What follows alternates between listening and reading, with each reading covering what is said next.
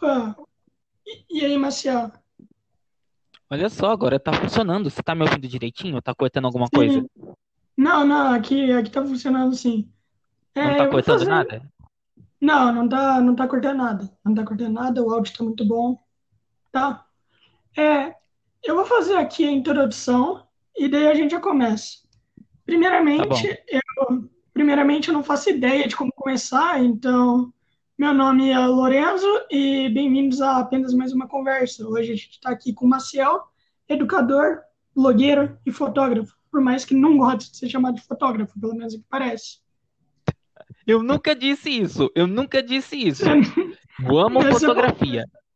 Eu falei que das é, coisas que eu faço, eu gosto mais de ser reconhecido como educador, como educador, porque é o que é, eu mais me dediquei na vida, né? Sim, é uma pergunta. Tu começou como educador, certo? Desde, é, tu começou como educador ou blogueiro? Se a gente for falar, é que assim, eu acho que educador você não não se torna educador, você você nasce como, você tem aquilo dentro e você percebe aquilo e desenvolve, tá? Então não tem assim o momento que você começa, que você, ah, eu consigo fazer isso aqui, não é assim que funciona. Você se descobre. Quando você vê, você já é, entendeu? Sim, eu entendo muito bem, por causa que assim, né? Ah, Eu, eu sou monitor de ONG. E daí eu me descobri que eu consigo ajudar as pessoas, educá-las e tudo mais através da ONG. Eu nunca soube disso. Então, a partir daí, eu já posso meio que estar me desenvolvendo como educador. Por causa. sim, sim. E é maravilhoso isso, essa, essa sensação de que você encontrou o seu lugar, né? Sim, cara, é incrível. Tipo, eu tenho medo de falar em público. Tipo assim, eu não curto falar em público. Só que com eles. É, eu consigo normalmente, sabe? Tipo, é uma sensação única, uma sensação incrível, velho. Tipo, é, é indescritível. Você tá lá com as pessoas, você tá sempre feliz, pois é uma energia positiva. E Nossa, desculpa, pode. pode falar. Não, não, pode falar, eu já tinha acabado. Não, eu ia mencionar isso. Se soubesse os perrengues que eu passo para falar com pais, eu, eu falo tranquilamente com as crianças, eu tenho dificuldade às vezes para falar com os pais. Principalmente quando você tem que ter alguma crítica aos filhos, né? Aí, Uhum. né? Sim. Mas é É, ótimo, ótimo. muitos pais, eles não, eles não aceitam que critiquem os filhos, né? Posso só terminar de responder aquela outra pergunta que você fez? Pode, pode, eu acho que você já tinha acabado. Você tinha perguntado, é, se eu comecei como fotógrafo ou como educador. Não, não, como blogueiro. Como blo- blogueiro, isso. É, eu só queria ressaltar isso. É, eu falei que educador, a gente, quando vê, já é, né? Mas se a gente for colocar em questão de, ah, de tempo que eu estou trabalhando com essas coisas, o primeiro blog que eu fiz, eu fiz em 2006, assim, sem muita pretensão. Ah, isso vai fazer 14 anos. Nossa, acabou de me dar uma, uma leve depressão aqui. Agora que eu lembrei o quanto eu sou velho. E era sobre o quê? O que que você fazia no Era blog? poesias, eu postava poemas. Naquela época, nem computador eu tinha, só pra você ter uma ideia. Eu fazia um curso de informática e aí tinha um horário lá que você podia ir lá e usar a internet. E eu descobri a tecnologia dos blogs na época e eu comecei a utilizar isso, porque na época eu já escrevia no caderno. É, a Ah, maioria dos alunos, eu estava na, na sétima, oitava série nisso, por aí. A maioria dos alunos está no meio da aula, não tem o que fazer. Tem gente que desenha coisas, né? Desenha personagens. Minha ex desenhava bundas, não é mentira. Ela desenhava bundas no caderno. é uma ótima coisa para desenhar. É, e, e eu escrevia poemas. E eu tinha um caderno que era só para isso na época. E aí eu comecei a passar isso pro, pro blog. Porque era uma Sim, maneira de, sei lá, de ser visto, né? sim. Ah, cara, hoje em dia o que dá mais dinheiro? Escrever poema ou desenhar bunda? Olha, escrever poema nunca deu dinheiro. É, Nunca escrever poema, a pessoa passa fome. É Não, foda, assim, velho. talvez você consiga um cascalho, mas daí viver disso não, não tem como. Porque É a gente não, foda, não mano. tá inserido numa sociedade que valoriza isso, né? Isso é muito um triste, na pouco. verdade. Sim, sim. Uh, e um pouco é nossa culpa como educadores também. Nossa, tipo, como sociedade, eu falo, né? Um uhum. pouco culpando os professores, longe disso. Mas um pouco uh, é culpa da educação estar defasada que a literatura acaba não sendo. Como que é a palavra? Não tendo devido incentivo, né? A literatura ela é incentivada por grandes corporações, pela mídia como produto para venda. Ela não é incentivada como aquilo que ela é de fato, uh, como produto cultural de um povo, como identidade, sabe? Sim, é, eu já ia te falar isso. Na minha opinião, as escolas deveriam desenvolver melhor uh, deveriam desenvolver a, as crianças a, desenhar, a escreverem poemas e tal, o que não é uma coisa tipo. Normalmente, é, para tentar desenvolver alguma coisa, eles dão coisa chata para as crianças lerem. Tipo, na minha escola, colocaram para a gente ler Machado de Assis, a gente tinha tipo 10 anos. Cara, ninguém vai querer escrever nada depois de ler aquilo. As pessoas vão achar chato. E não é uma ótima forma de se desenvolver. E a sua opinião, qual que é? Eu tenho dois parênteses para colocar nisso. É, a uhum. primeira coisa é que uh, eu acho que a criança não precisa necessariamente querer escrever, mas ela encarar aquilo como é. Uma coisa, você pode simplesmente comprar uma uma action figure, por exemplo, largar em cima da, de um móvel e largar lá e ficar lá pegando pó, ou você pode comprar aquela action figure tendo consciência do que significa, uh, do que foi aquilo pro artista, sabe? Uhum. Do que, que vai. Do, de como a, o seu olhar sobre a casa, o olhar das outras pessoas sobre a casa vai mudar com aqui, aquela action figure ali. Isso é, é ter noção da arte, sabe? Isso é o processo intelectual de catarse que precisa ser ensinado junto com o senso crítico, né? Sim. Então não é só que a criança vai escrever, mas que ela saiba apreciar mesmo como arte. Porque apreciar a arte é um negócio que, que se ensina, né?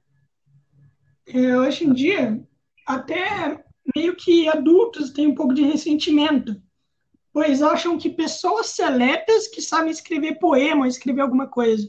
Cara, você não faz curso para aprender a escrever escrever basicamente vem de dentro de você, é, vem de seus pensamentos, coração e alma. Se tu colocar esses, esses três aí e ter uma escrita razoavelmente boa, velho, vai, vai se tornar uma coisa boa e você pode ir desenvolvendo a partir do tempo.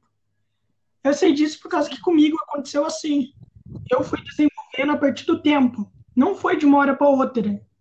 Então, para quem estiver ouvindo aí, escreva. É, você pode ser um gênio na escrita e você vai se descobrir hoje. A escrita, ela é uma forma de arte, ela é uma expressão humana, uma expressão do eu. Uh, uhum. E para que a pessoa tenha o que escrever, ela tem que viver. Ela precisa Sim. viver. E isso é algo de todos nós, né? O segundo é. ponto que eu queria colocar também, uh, como você mencionou sobre a leitura de Machado de Assis, Uh, eu acho que o problema não é em si o Machado de Assis, o, o Essá de Queiroz. Eu acho que o problema é a linguagem desses livros. A Sim, gente pega livros têm 100, 150, 200 anos e... Desculpa, pode falar. Não, não, eu ia falar que eu falei que o problema não é o Machado de Assis. Eu nunca falei isso. Eu falei que, tipo assim, você dá Machado de Assis para criança não é o melhor jeito de você desenvolver a leitura. É isso que eu falei. Então, mas é aí que eu ia chegar. Não é, é um Machado de Assis ou Essá de Queiroz. O problema é a linguagem. A gente dá esses livros para as crianças com a mesma linguagem com que eles foram escritos 100, 150, 200 anos atrás. E assim como a arte, que a gente estava conversando até agora há pouco, a escrita, a linguagem, ela também é produto cultural. E por ser produto cultural, se eu estiver falando muito nerdez aqui, você me avisa, tá? Que dou uma suavizada. cara, é o seu jeito. Fala aí. Mas a linguagem, ela é produto cultural. E por ser produto cultural, a cada vez que vão vindo novas gerações, a cultura vai se modificando, vai se adaptando. Uhum. Uh, o tempo vai talhando, vamos dizer assim. E a linguagem muda. Então, uma linguagem que era super tranquila, acessível, sim, 150 anos na, uh, atrás, hoje é, é, impossível de entender. Eu lembro que eu nunca teria lido na minha vida, por exemplo, um Robson Crusoe, que eu amo Robson Crusoe, se eu não tivesse pegado uma, uma versão adaptada para os nossos tempos, para nossa linguagem. E é uma história incrível, o cara sobrevivendo, passando todo tipo de dificuldade na ilha para tentar voltar. E o final ainda é meio bunda, porque a hora que ele volta, os pais morreram, a casa foi vendida, ele não tem mais nada, sabe? Então você fica aquela coisa. Isso é muito legal, você ter possibilidade de ter esse contato. Porque ele saiu da ilha, mas quando ele volta para a cidade dele, parece que ele tá de novo numa ilha, porque ele continua não tendo nada. Isso é muito legal. Eu li também Os Miseráveis, como história incrível. O, o Vitor Hugo, autor dos Miseráveis, a mesma história da peça, né? Ele desce o porrete socialmente com a questão da desigualdade, da diferença de classes sociais, ele desce o porrete lindamente com os miseráveis. É uma história linda, sabe? Mas o que, que afasta as pessoas dessas histórias? É a linguagem. Porque esses livros continuam sendo publicados 50, 100, 150 anos depois com a mesma linguagem, com a mesma linguagem difícil, entendeu? Da mesma forma que hoje a gente está falando, o que eu escrevo hoje, eu sou escritor também, o que eu escrevo hoje, daqui 100, 150 anos, vai estar tá intragável para quem for da, daquela época. Hum, Agora, é, é, tem, tem Machado de Assis adaptado para os tempos de hoje? Eu acho que deve ter. Eu ainda não achei, mas eu acho que deve ter. Machado de Assis ele não é tão antigo assim, ainda dá para você entender alguma coisa. Tem alguns e, que... e, os Miseráveis? Tipo assim, você falou do livro, né? Você Sim, falou do é um livro, livro Miseráveis. É, quando foi adaptado para o filme, é, por que é, foi adaptado como uma peça, em vez de contar a história do livro? Então, uh, eu não vi o filme, tá? Mas ele foi escrito como uma peça. Ele foi escrito primeiro como uma peça e depois foi passado para livro. Mas ah. ainda naquele formato teatral, né? Que o Vitor uhum. Hugo ele era dramaturgo. Ah, cara. Hoje em dia, a criança não quer ver, tipo, aquela linguagem hiperformal e tudo mais. Tu tem que fazer algo mais curto e com uma linguagem que, tipo, todo mundo possa entender hoje em dia. Não é, nossa, porque algo foi, foi escrito em 1800, que tu vai dar para alguém atualmente a pessoa vai entender alguma coisa. Não, velho. Não é assim Exatamente. que funciona. Então, é... assim, vocês tomam de Assis poderiam ter dado Machado de Assis para você e talvez você até gostasse se tivesse uma linguagem adaptada. Uhum. Né? Uhum. Sim. Você vai é. ler o livro. Se você tiver que ler o livro com o dicionário do lado, você vai cansar. Qualquer um vai cansar. Ainda mais se você colocar uma criança, sabe? É, na sua opinião, as escolhas, as escolhas, não, as escolas elas falham bastante nesse tipo de coisa? Elas têm um ensino muito atrasado? Ou não? Então, primeiro, é... depois de tudo que eu já vi, eu já não corro mais esse esse risco de generalizar, porque ele é muito grande, né? A gente fala as escolas Sim. como se fosse tudo uma coisa só, por mais que, uh, mesmo se a gente colocar só escolas públicas, ainda tem muita coisa, né? Mas eu acho que de uma forma geral, de uma forma geral, eu acho que muita coisa pode ser repensada, pode ser feita melhor. Existe uma crítica de que o Paulo Freire ferrou a educação. Paulo Freire nunca foi adotado. E talvez essa seja uma das coisas que poderiam ser feitas, né? Ser feitas, né? Eu vejo como é um suplício, da maneira como a gente faz hoje, você ensinar alfabetização, ensinar uma criança a ler e a escrever. É um suplício, porque ainda hoje a gente parte da. Talvez você tenha ouvido falar de uma cartilha chamada Caminho Suave.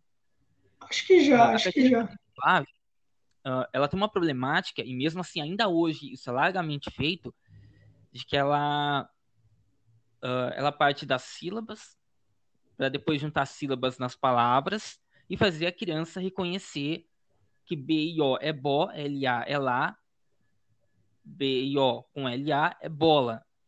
Tá, mas leitura não é só isso, não é só você decodificar o que tá ali. Leitura é você contextualizar, conseguir contextualizar aquilo, conseguir entender o lugar daquela, daquela, daquela palavra no Sim, meio das outras. Então, se eu falo, por exemplo, sei lá, uh, sei lá, eu tenho uma bola de, de gordura, não sei, minha barriga é uma bola de gordura. Isso que acontece quando eu tento improvisar, tá? Eu, que eu falar, eu tenho uma bolinha de tênis. A palavra é a mesma, é bola, mas é a mesma coisa? Não é a mesma coisa. Então a leitura, ela não se faz é, cada sílaba isoladinha, como a cartilha Caminho Suave vende. A leitura, ela é feita no contexto, sabe? Uhum. Hoje já existem outros métodos que tentam partir da frase, tentam pegar a frase e dividir, sabe? E dar frase para sílaba, em vez de dar sílaba para palavra. Já existem outros métodos melhores e mesmo assim, principalmente na escola pública, é largamente utilizado esse mesmo conceito da, da caminho suave, que eu pessoalmente, eu, Maciel, tá? Eu pessoalmente acho que já é um pouco ultrapassado, que já a escola pública já deveria repensar um pouco, né? Quando foi a última vez que a escola ela teve um grande passo assim no, no desenvolvimento dela?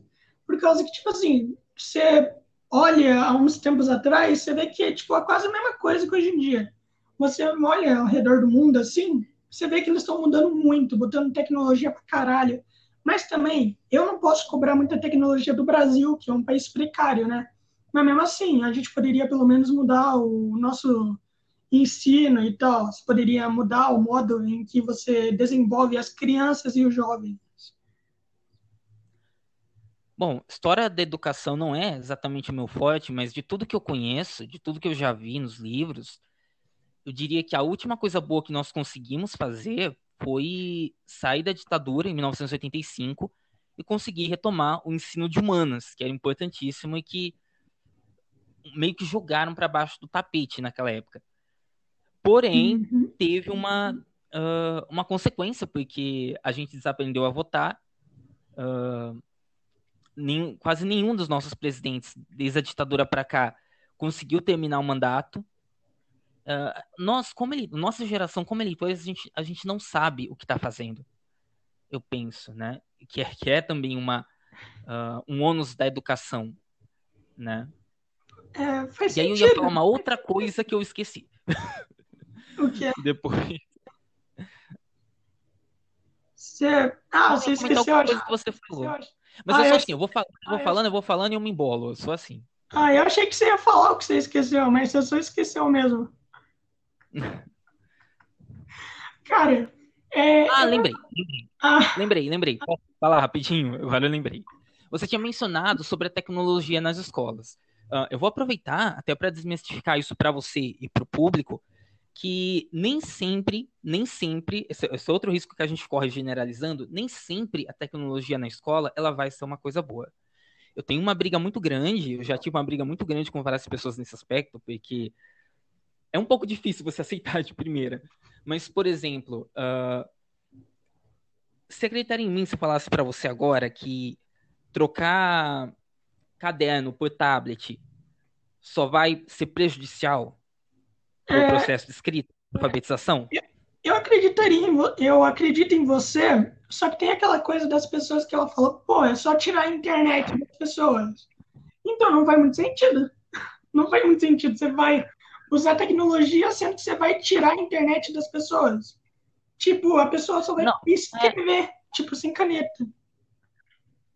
Não é tirar, é ensinar a usar. Isso que eu penso, é ensinar a usar. Exatamente. Tem que ensinar. Tipo, não... não... faz sentido tirar. Assim, Sim, como minha mãe fala, né? Quem quer fazer merda, se não fizer de um jeito, faz do outro. Eu nem perguntei se eu podia falar palavrão aqui, mas enfim. Ah, fala o que você quiser. Quem quer fazer merda, de algum jeito vai fazer, entendeu? Então o certo é você ensinar a usar. É você ensinar a usar. Mas deixa eu explicar o que eu falei uh, sobre o tablet.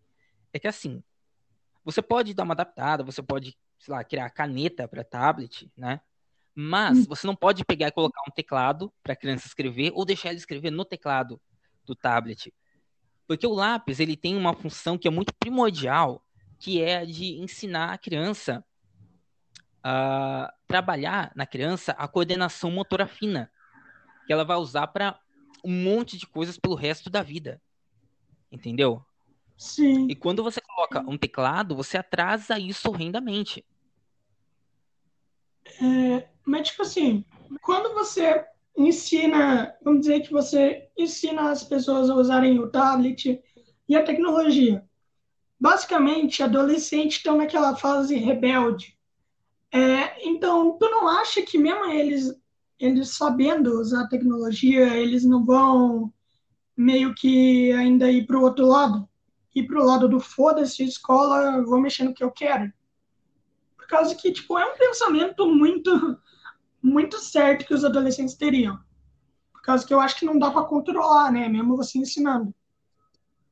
Sim, só que quando isso acontece, Lorenzo, não só, mesmo com assim a tecnologia, quando isso acontece de o aluno não, de o aluno perder o sentido do que ele está fazendo ali na escola, isso é uma culpa dividida tanto nossa como sociedade, uh, quanto dos professores em si. Eu falo que é uma culpa dividida, porque uh, como sociedade a gente tem um governo que que caga e anda, né, do sistema, do uhum. sistema educacional que não se importa, que não dá o devido valor.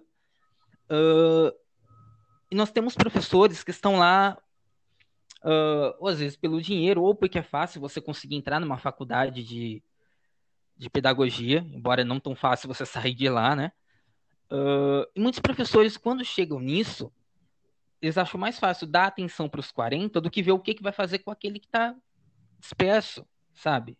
É, sim, eu, eu vejo muito isso. É. Eu acho que quando você tem um aluno, independente se tem a tecnologia no meio ou não, quando você tem um aluno que ele está disperso, que ele está na aula e ele quer fazer outra coisa, uh, é porque aquilo que está acontecendo ali perdeu o sentido para ele. Uh, e quando perde o sentido para o aluno, cabe ao professor investigar, ver o que pode ser feito Uh, se é preciso conversar com os pais, se há algo, alguma dinâmica que possa ser feita na aula para integrar, perdão, todos novamente. Enfim, algo tem que ser feito. Eu acho que não dá o professor se. Como que é a palavra? Virar as costas, sabe? Talvez porque eu me formei há pouco tempo, então eu ainda sou meio. Né, eu ainda tenho aquela. aquela aquele pensamento tópico de que tem jeito, de que sempre tem jeito, mas eu prefiro assumir. Se eu tenho um aluno que não está ah, que perdeu, que ele perdeu o sentido, eu prefiro assumir esse ônus e ver o que está acontecendo e ir atrás, sabe? Pouco, pouco, tempo, cara. Desde que eu te conheço, tu é, é educador? Ou não? Então. Eu te conheço desde 2000. Não memória. Em 2015 eu ainda estava na faculdade. Eu saí da faculdade em 2016. Ah. Peraí. É, 2016. Eu fiz a, a formatura em 2017 e tô aí desde então. Ah, é. Tu, ah, uma pergunta, uma pergunta aqui. Tem três anos, mas eu conheço gente que tá 20 anos, 30 anos. Eu conheci uma pessoa que tava lá 50 anos, já bem idosa, mas não conseguiu se aposentar, porque o sistema, né? O sistema é uma merda. É. É, duas perguntas. Um, você acha que a tecnologia pode ocupar o lugar, o lugar manual, tipo assim, o lugar da, o lugar da lousa, do caderno e tudo mais, em algum momento no futuro? E o outro é, você é fotógrafo desde sempre ou você começou recentemente esse hobby ou trabalho? Então, sobre a primeira pergunta, assim, eu acho sim que dá para você incorporar a tecnologia, só que, uh, só que isso é um trabalho muito mais difícil. Né? Simplesmente você simplesmente pegar e jogar na, na mão dos professores e tá tudo certo. Uh, talvez você se lembre da lousa digital, que uhum. há um tempo atrás ela foi implementada nas escolas, e eu vi isso como um grande fracasso. Na época eu estava estudando, e até onde eu me lembro, quase ninguém usou, porque ele era difícil de operar, quase ninguém se adaptava, os professores que eu vi usando, eles usavam para rodar slide só. Mas você não precisa de lousa, lousa digital para rodar slide, né? Você tem, tem Passar a, filme.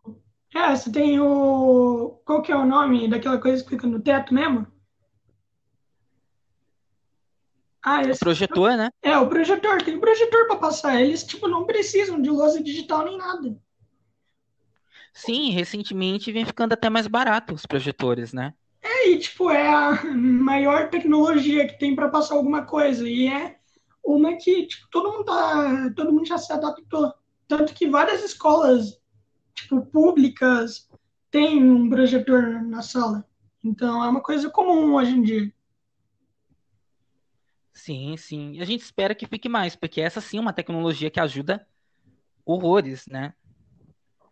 Mano, ajuda Agora muito. sobre a outra pergunta, sobre a outra pergunta que você fez. Você tinha me perguntado a respeito A fotografia. ah, do meu hobby com a fotografia. Eu sempre gostei de fotografia, porque eu nunca tive é, dinheiro para comprar equipamento, para investir, né? A internet Uhum. facilita muitas coisas, né? Facilita você estudar. Depois que eu passei na faculdade, eu passei em concurso público, consegui comprar a minha primeira câmera. Então é uma coisa que eu sempre tive vontade, mas eu consegui começar de fato, entrar de cabeça há pouco tempo.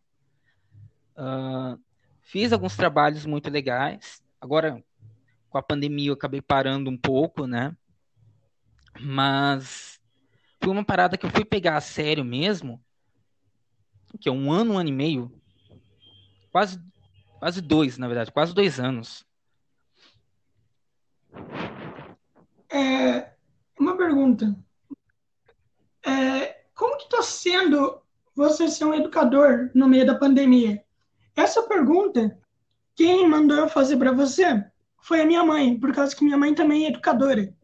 Então ela também está sofrendo com essa coisa da pandemia e ela queria saber como é que você está tá sobrevivendo com essa coisa da educação na pandemia e tal. Como é que está sendo para você? Bom, até o ano passado eu estava trabalhando em uma creche na cidade aqui do lado, que eu amava, inclusive, tenho ótimas recordações, mas era um trabalho temporário, era um contrato temporário, então foi mais fácil me dispensar. Mas mesmo quem está, agora eu já estou prestando outro concurso, logo eu estou de volta. Mas mesmo quem está na creche, que eu ainda tenho contato, eles estão totalmente parados, porque não tem o que fazer. Para quem é da, da educação infantil, não tem o que fazer. Ah, você não está conseguindo se adaptar à pandemia e tal, por causa que, tipo assim, todas as crianças não estão indo para a escola. Então, como será que elas estão? Vocês dão coisa para elas aprenderem ou não? Vocês só deixam ela lá mesmo? E depois vocês falam, ah, quando voltar, vocês voltam para a escola e pronto. A gente recomeça desde quando, desde quando não tá, desde quando estava sem pandemia. Vocês fazem isso? então, algumas escolas estão tentando o EAD. Eu não acho que é muito justo, porque quando você fala de escola pública, você fala de crianças pobres, você fala Uhum, de crianças que podem não ter computador em casa, internet, você sim. fala de crianças que, de repente, a primeira refeição é aquela que, que eles comem na creche. Tem então, eu acho que é meio injusto você cobrar que eles tenham, ah, com, todos eles têm um computador, todos eles têm uma boa conexão de internet, ah, e aí fazer um EAD de maneira totalmente desigual, sabe? Uhum. Ah, eu tenho uma sobrinha que eu moro com ela, né?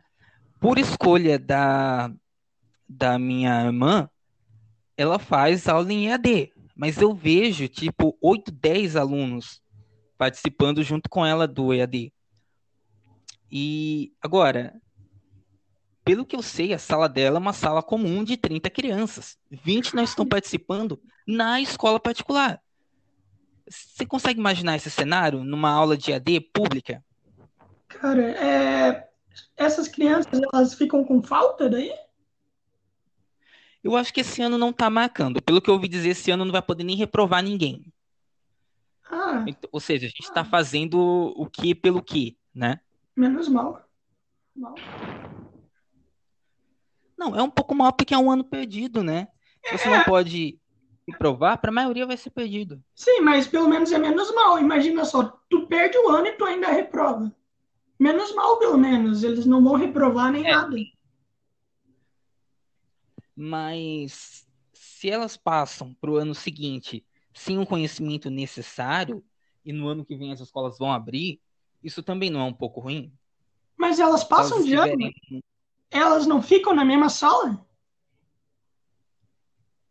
Não, vão passar. Quem estava na quinta série, por exemplo, vai para sexta. E no ano que vem, me parece que as escolas vão reabrir.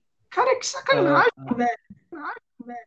Mas isso já tinha antes, né? Que era chamada aprovação automática. Isso já acontecia. A não ser, só o aluno só reprova no sistema atual se ele tiver numa situação muito muito ferrada. Sim, Se eu não me engano, porque eu não estou na escola no, no ensino fundamental, eu trabalho com creche. Mas se eu não me engano, o aluno tem que ter uma média total do ano abaixo de 3 para ele conseguir reprovar. Tem que ser Sim. uma situação mu- muito específica. É, Quando eu estava estagiando com o fundamental, eu participei de uma daquelas reuniões do final do ano, onde os professores dão os resultados para a diretoria, né? De quem reprovou, quem ficou. E, e era uma coisa muito.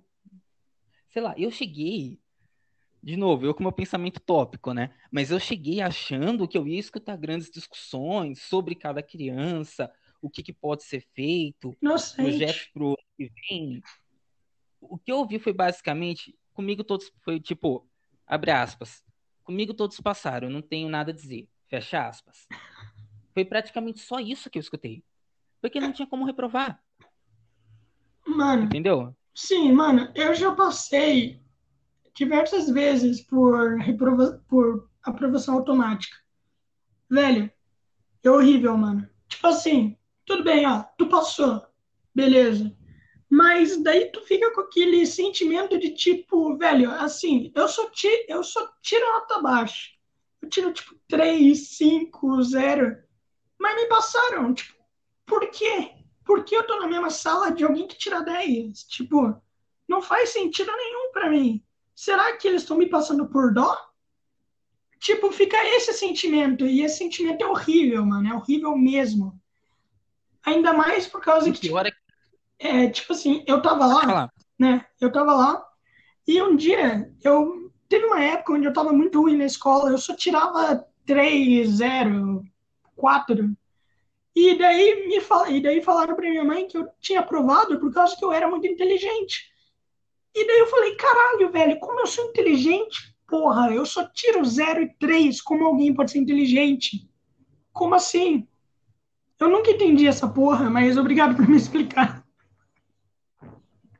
E o pior é que com isso, o sistema gera uma defasagem intelectual na, nos alunos, naqueles que têm notas mais baixas, pelo menos, aqueles que deveriam reprovar, gera uma defasagem intelectual com o passar dos anos, e essa conta vai vir quando eles prestarem, uh, quando prestarem vestibular, prestarem concurso público, em algum momento vai vir essa conta, e vai vir para eles.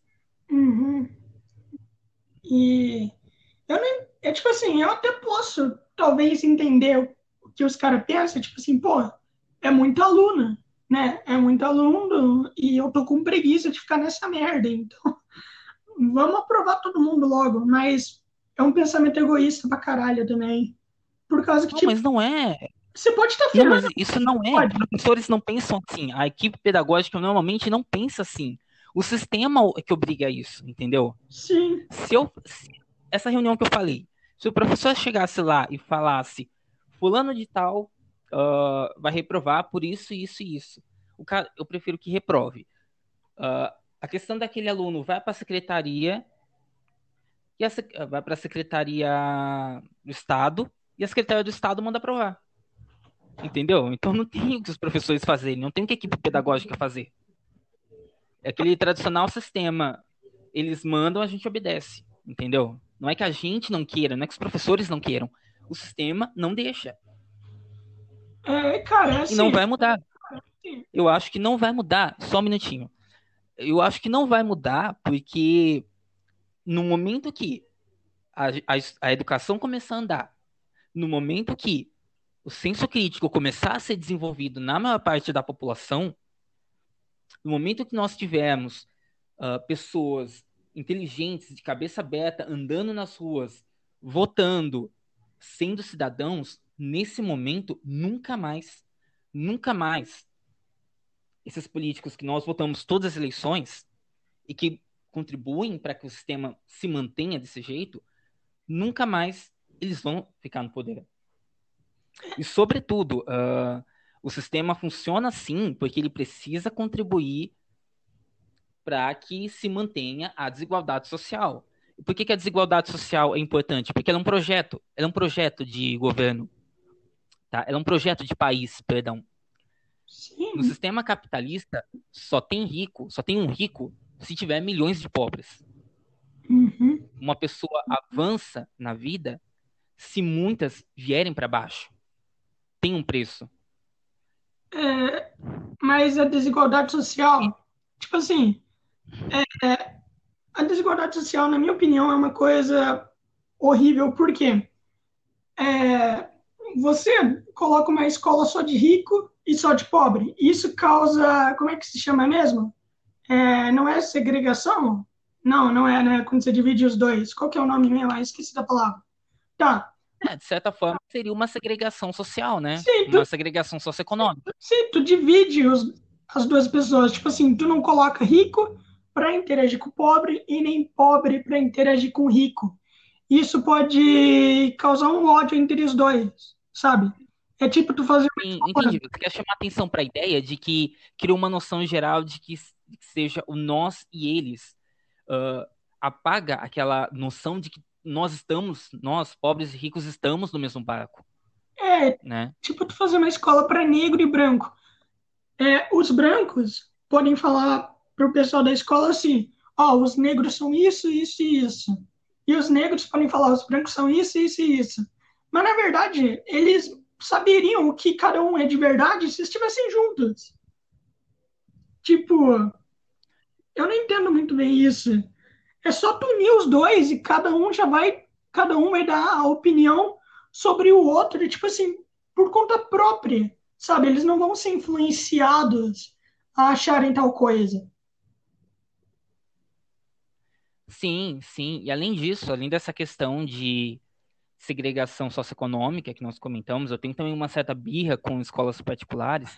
Eu falo birra porque de repente pode ser que eu que estou errado, tá? É, mas por quê? Nesse, nesse caso em particular. Mas eu tenho uma certa birra porque eles transformam a educação em algo, em produto, sabe? Em Sim, algo sim. de valor monetário. Só que não é valor monetário. Educação não, não pode ser tratada como valor monetário porque não é. Educação é um direito essencial, é algo necessário para a vida como cidadão. Ah, você não vende, por exemplo, ah, sei lá, você não chega no fim do mês e paga 100 reais para você continuar sendo livre, para você poder continuar andando por aí. Não, porque liberdade não é algo que você põe um preço. Liberdade, ah, é um valor incondicional do ser humano, é algo que ele precisa para ser cidadão. Hum, Não existe vida, da mesma forma que não existe vida sem liberdade, não existe vida sem educação, sabe? sim, eu entendo muito bem o que você está falando. Eu estudei é, em escola, escola particular a minha vida inteira. E a partir do momento onde tu mexe no bolso deles, eles resolvem agir. A partir desse momento que tu mexe no bolso, é tipo empresa. Tu mexe no bolso deles, eles agem. É tipo, tipo, ah, é, tá acontecendo alguma coisa comigo e a escola não quer resolver. Minha mãe ia lá e falava, beleza, eu vou trocar meu filho de escola. A escola ia lá e resolvia o problema. Tipo, eles não ligam, sabe? O problema deles é o dinheiro. É tipo o único foco deles. Sim, de uma forma geral, sim. É Mas é isso que acontece quando você cria um negócio em cima de algo que não pode ser um negócio, né? Quando você monetiza uma coisa que não deveria ser monetizada, né? Ela vira um produto. Sim, é, e os governos estão um pouco se fudendo para as escolas, a gente sabe disso. Os professores também. E isso é triste, pois o governo deveria, deveria dar dinheiro para as escolas poderem, poderem fazer coisas melhores para poderem desenvolver os alunos. E, e, Marcial, tem uma pergunta que eu quero te fazer, que é, o que você acha do tipo de ensino onde é sem mesa, sem cadeira, as crianças sentam no chão e ficam conversando. O que você acha disso? Estão falando que tipo é um novo ensino, sabe? Ah, só fazendo um adendo antes, né? Eu esqueci de novo o que eu ia falar. Você corta essas partes que eu esqueci depois, tá? Só pra avisar, não dá pra cortar, não. Cortar demora muito. Tá. Então tá.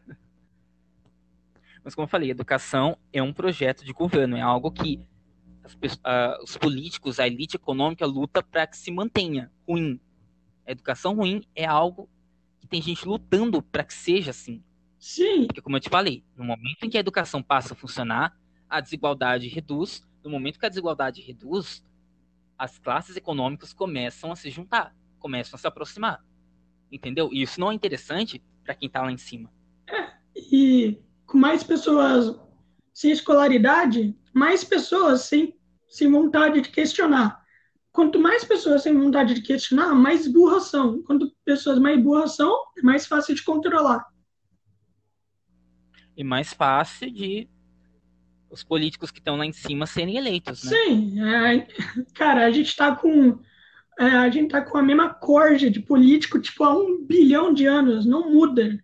As pessoas são, são roubadas dia após dia e ainda votam neles. Tipo, tipo, eu não consigo pensar. E as pessoas pensando, tipo, nossa, olha só, agora eles vão mudar. Sem ter sido manipuladas ou compradas. Sim. Eu acho que comprar alguém é, essa é uma mais fácil que manipular. Uh, faz de novo a pergunta que você tinha feito. Você falou sobre uma nova forma de educação que está sendo proposta, em que não há mesas, cadeiras, é isso? É. As crianças sentam em círculo, é, é isso? É, eu não sei se você já ouviu falar disso, mas é tipo assim, as crianças elas, elas sentam, elas não levam nada. Acho que acho que só levam estojo, alguma coisa assim. E daí ficam conversando sobre a matéria. É, elas ficam conversando, tipo, elas, é, pelo que eu vi, isso pode desenvolver muito mais um senso crítico na criança, sabe? Por causa que elas não vão ficar entediadas e elas ainda têm mais liberdade para fazer o que elas quiserem.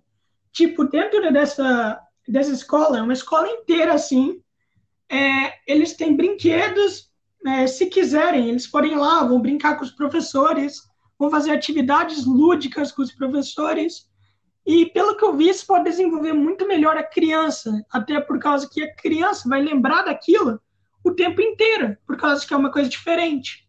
O que tu acha disso? Então, essa coisa de ter as aulas sentados em círculo no chão, eu vi algo parecido com o um método montessoriano na faculdade, de Maria Montessori. Uhum foi uma pedagoga que propôs isso, se eu não me engano, ali para metade do século XX, tá?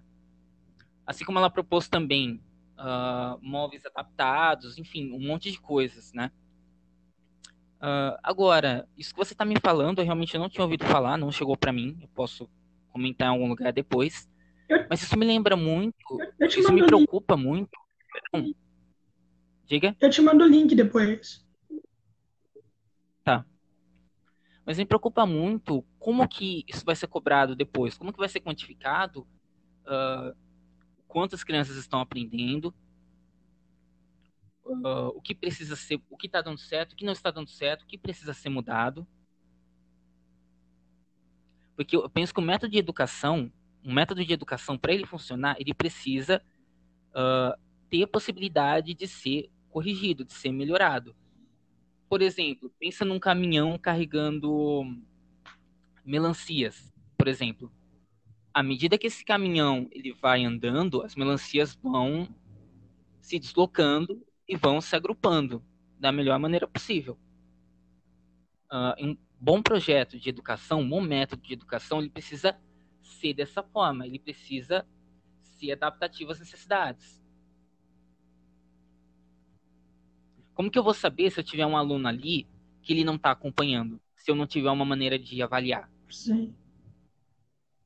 Pelo que você está me falando, não tem isso, né? Não tem avaliação, não tem trabalho, não tem nada. Sim, tipo, é exatamente isso. É, eles trabalham a partir da fala, sabe? Então, pelo que eu vi lá, eu não me lembro se tem prova ou não. As crianças apenas vão lá, brincam, estudam enquanto brincam e depois vão para casa. Eu, eu não sei o que achar disso.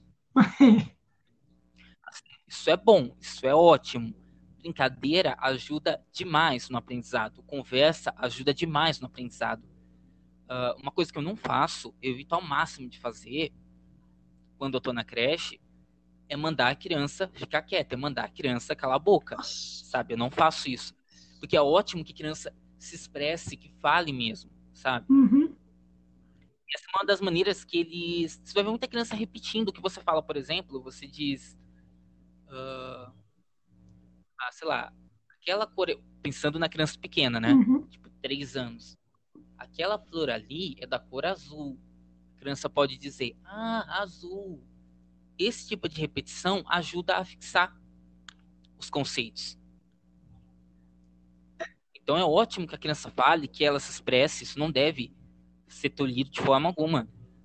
É bom que ela possa brincar, que ela possa experimentar sol, tudo isso. Nessa primeira infância, na, na, nessa fase da creche, né, que é a primeira educação, a criança precisa ter contato com tudo isso. Mas, mesmo assim, precisa haver uma forma de, de avaliação. Sim. Porque se tiver um aluno que não está acompanhando, eu não posso permitir que esse aluno saia da creche no final do ano uh, quase tão cru quanto ele entrou no começo. É, tu acha que você falou lá de que você nunca mandou uma criança calar a boca e tal, né?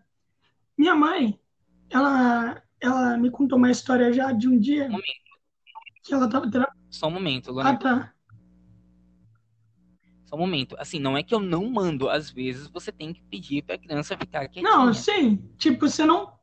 Posso como. Você... Mas eu evito fazer isso ao máximo. Você não pode mandar, né? Você pede, né? Por causa que mandar é meio é, sem pôr uma autoridade, a criança não vai te obedecer. Ela vai ficar com medo, né? Não, autoridade tem que ter, porque senão eles montam não, nas suas costas, sim. entendeu? Senão eles vão tentar os Eu sei, mas... Não pode haver autoritarismo. Autoritarismo, sim. É... Mas continue falando, por favor. Assim, normalmente... Ah, cara, eu esqueci o que eu ia falar. Mas eu tenho uma pergunta para você. De lá atrás, lembra que você me falou sobre as escolas sobre as escolas passarem as crianças, a educação tá velha e tal. Sim, a aprovação automática, sim. Então, sim. É, mas tu não acha que muitas vezes é uma responsabilidade gigante de você cuidar da criança, sabe? Tipo assim, é, você é um professor e tem um, uma tem uma certa turma, uma certa idade onde você vai ser tipo assim o pilar do futuro dela sabe? Tipo, a, tipo alfabeto. Se tu não ensinar o alfabeto direito para aquelas crianças, elas podem nunca mais aprender direito, sabe? Tipo, ou lá para o futuro. Então, tu meio que tem uma responsabilidade muito grande com isso. E isso pode ferrar alguns professores. Tipo, eu tive uma professora que era para mim aprender matemática, né? Eu tenho muita dificuldade em matemática por causa que eu não aprendi com ela. Tipo, de verdade, tipo assim, ela era ela era, como pode dizer, uma peça fundamental para o meu desenvolvimento. Só que ela ficava desmaiando o tempo inteiro e a escola não fazia nada. Então, eu meio que, a partir dos anos, fui perdendo interesse em matemática, por causa que eu não aprendi tal coisa em certo ano. Então, eu passei de ano e continuei não aprendendo por causa daquilo. Tu acha que há uma responsabilidade gigante é, por, é, por conta desses professores? Eu acho que é uma responsabilidade muito grande. Para quem tem consciência disso, é sim uma responsabilidade muito grande. Uhum. Eu trabalho, eu preferi, optei por trabalhar em creche, né, esses primeiros anos. Então a questão da alfabetização ela acaba ficando mais para o ensino fundamental. Mas na creche a gente tem uh, as nossas pressões. Eu cheguei a acordar de madrugada já, pensando no caso de alguma criança, porque realmente é difícil. Sim. Uh, mas a gente tem que saber. No começo eu sofria bastante com isso, eu me sentia direto eu me sentia muito inútil, sabe? Isso é uma coisa que a gente tem que aprender a lidar, a deixar os problemas da escola na escola, sabe? Do mesmo jeito que um psicólogo tem que fazer isso, ele vai ouvir os problemas das pessoas e ele tem que deixar lá. Tem que ficar dentro do consultório, não pode Eu sair de lá. acredito, Se você vai para casa, eu acredito que não seja você aceitar. É, mas, tipo assim, não seja você aprender a lidar, mas, tipo, você tem que fazer aquilo, sabe? Tipo, você tem que aceitar de alguma hora ou outra, sabe? Por causa que não vai adiantar nada. Tu só vai se ferrar também e a pessoa também, ela pode se sentir incomodada. eu não entendi Ah, muito bem. eu falei, tipo assim, não é uma questão de você aprender a lidar, sabe? Mas, tipo assim, você aprender a aceitar. Pois, é, tipo assim, você pode acabar se ferrando muito. Ou seja, se você não aprender por mal, você vai ter que aprender por bem, sabe? Então, você entendeu agora? Eu me buguei aqui. Mais ou menos. Tentando pegar o ponto de vista que você está você tá falando mais do ponto de vista do aluno, né? Sim. Não, Ah, eu tô falando, tipo assim, pra mim, tipo assim, é, imagina só onde você tá o tempo inteiro tentando fazer o bem, né? Uma, é, você vai sempre se ferrar com aquilo, então você vai aos poucos aceitando, aceitando que você não pode mudar aquilo. Ou seja, você meio que se obriga a aceitar aquilo mesmo não querendo.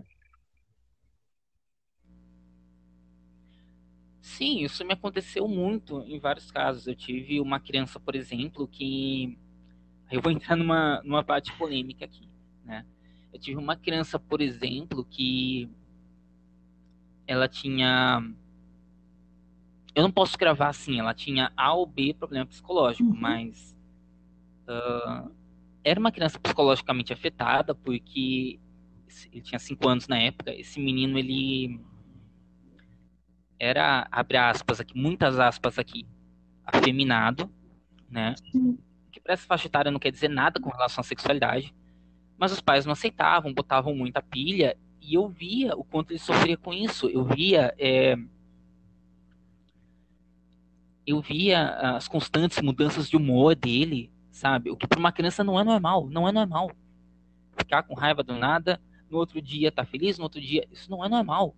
Isso é, isso é estresse, sabe? Se não um, alguma espécie de transtorno de estresse, estresse pós-traumático. Enfim, alguma coisa não estava certa.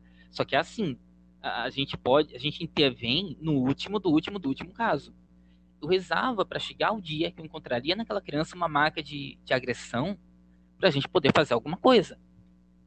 Porque o que acontece com a criança da creche para fora, a gente não pode interferir.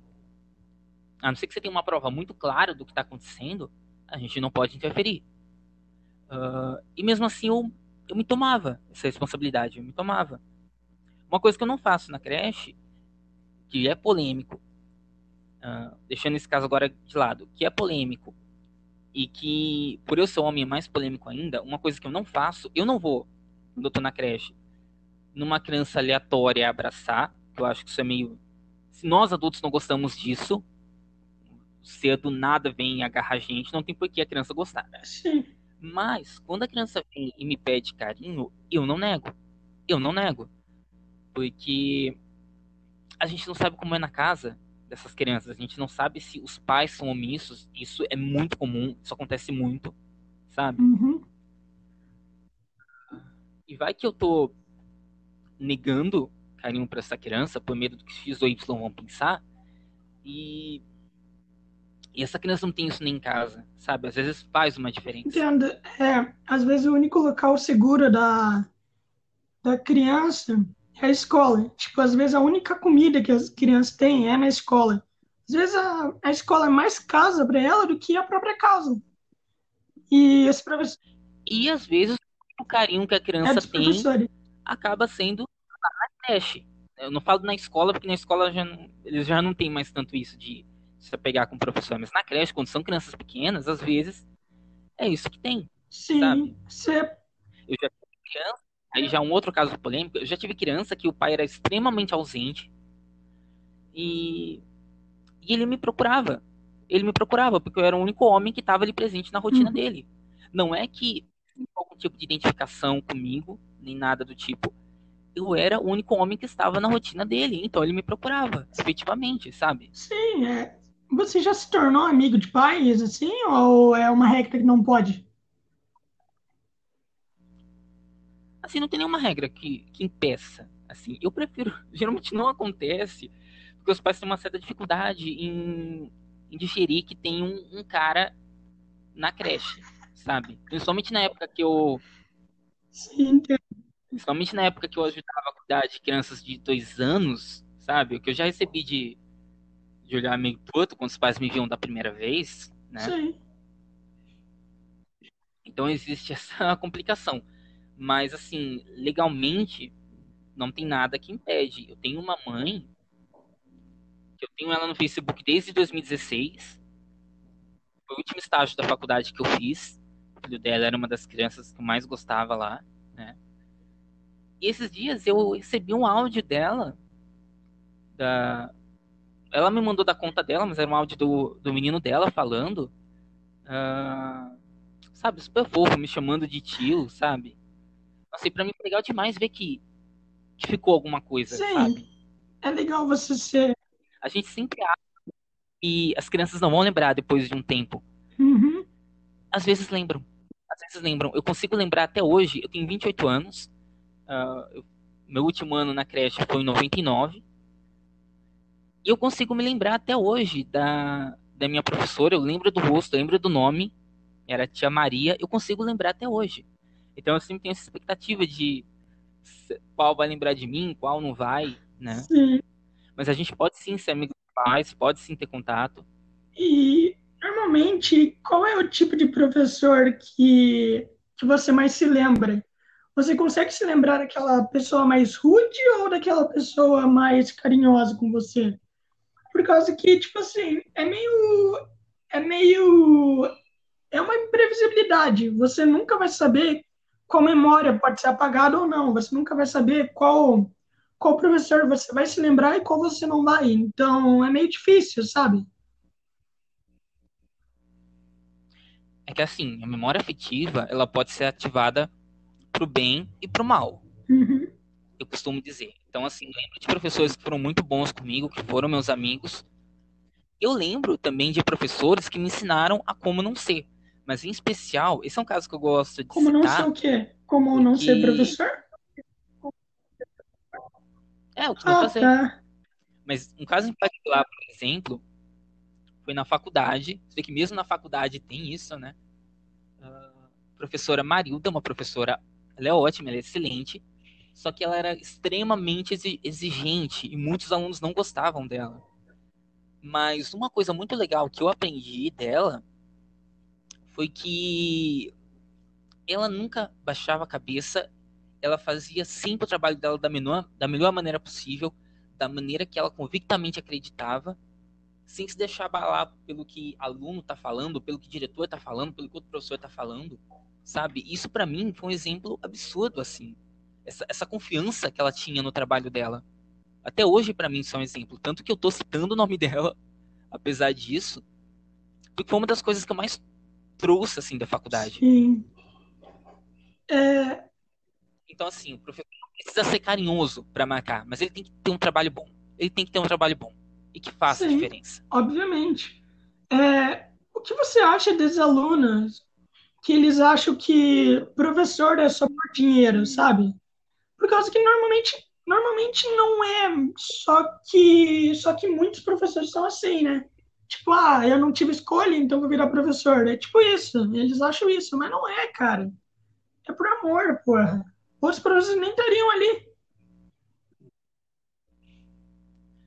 Assim, o Brasil é um dos países que pior paga professor, né? Então não consigo ver alguém que tá ali por dinheiro, sabe? Isso eu acho muito difícil. Pelo menos assim, você tem que ir lá, fazer uma faculdade, passar quatro anos, cinco anos, seis anos naquilo, pra ganhar mil reais por mês. Quem que faz isso? Ah, cara. Entendeu? Sim. Cara, deve ser. Então não tem muito sentido falar isso. Professor passa perrengue, Eu né? vejo que né? assim, existem algumas pessoas sim, que estão lá por dinheiro, porque até uns 20 anos atrás, tudo que você tinha que fazer é algum tempinho de magistério e aí você entrava. Então era muito mais fácil de entrar e aí sim faria sentido. Hoje em dia não, não existe magistério. Hoje em dia ou você entra na raça porque você ama, você aguenta aquilo porque você ama, ou você não entra. Sim. Entendeu? Uhum. É, teve algum momento da história brasileira, assim, onde os professores foram bem pagos? Ou sempre foram mal pagos? De uma forma geral, nunca. Nunca foram bem pagos. Uh, eu sei que no Maranhão, por exemplo, eles ganham bem. Algum, algumas cidades lá chegam a pagar 4 mil reais. Uhum. Tá? Mas são casos muito específicos. No Maranhão você tem um governo que é muito voltado para a esquerda e que tem muito mais essa pegada de pensar em classes sociais, Uhum. né? Coisa que aqui mais pro sul não acontece. É, é verdade. Então, sim, é uma situação, são situações assim muito específicas, muito específicas. Sim. Mas de uma forma geral, não. Eu, eu já ia te, eu já ia te falar, cara, no sul não é bem assim, mas eu sou do sul e assim, é assim, é assim mesmo. No sul é assim mesmo. Cara, é, a gente já tá aqui com uma hora e cinco de conversa. Eu tenho pouco tempo hoje, então eu não vou poder me prolongar muito aqui, então a gente já vai encerrar, tudo bem para você? Tá bem, eu agradeço muito o espaço, agradeço muito Ah, toda a conversa, sim, muito poder, sim, poder me colocar como educadora, porque assim, na, no Facebook eu, eu me coloco como eu, Maciel, cara do dia a dia. Ahn, no meu blog, eu posso fazer um jabazinho rápido no Ah, meu blog, claro inclusive? faz. Você me permitir, no meu blog, Comédias de Sempre, eu posto textos engraçados. Eu descobri que eu tenho um certo tino uh, para comédia, mas como eu sofro de transtorno de ansiedade, inclusive eu tomo medicamento todos os dias para isso, como tratamento, eu não consigo falando. Eu não consigo fazer comédia, fazer piada falando. Sim, Mas eu peguei gosto por escrever textos de comédia, né, textos engraçados, e, eu, e toda segunda e sexta eu posto lá no blog. Ah, então lá no blog eu tô lá como comediante, como humorista, mas é bom poder ah, ser um pouco mais do que isso, poder trazer mais o fotógrafo, o educador em programas assim, é, nessas oportunidades. Então, eu demais nunca tinha visto a sua parte educadora, assim. Foi ótimo, cara. É, se tu puder vir, é, tu vem terça-feira, o Ian também vai vir, daí a gente conversa mais. Não, vou estar, virei sim, com certeza. É, Não, mas agora que finalmente consegui gravar, nossa, velho. virei sim, com certeza. Ah, a propósito, eu não falei. O URL do blog é comediasdesempre.ml, Sim, tá? eu vou deixar, Assim lá que vocês. vou deixar na descrição no YouTube, por causa que no Spotify não dá pra deixar, eu acho. Eu não consegui, pelo menos. É por isso que é bom falar. Sim, é, muito obrigado, Marcelo. E falou todo mundo, amo todos que estão escutando.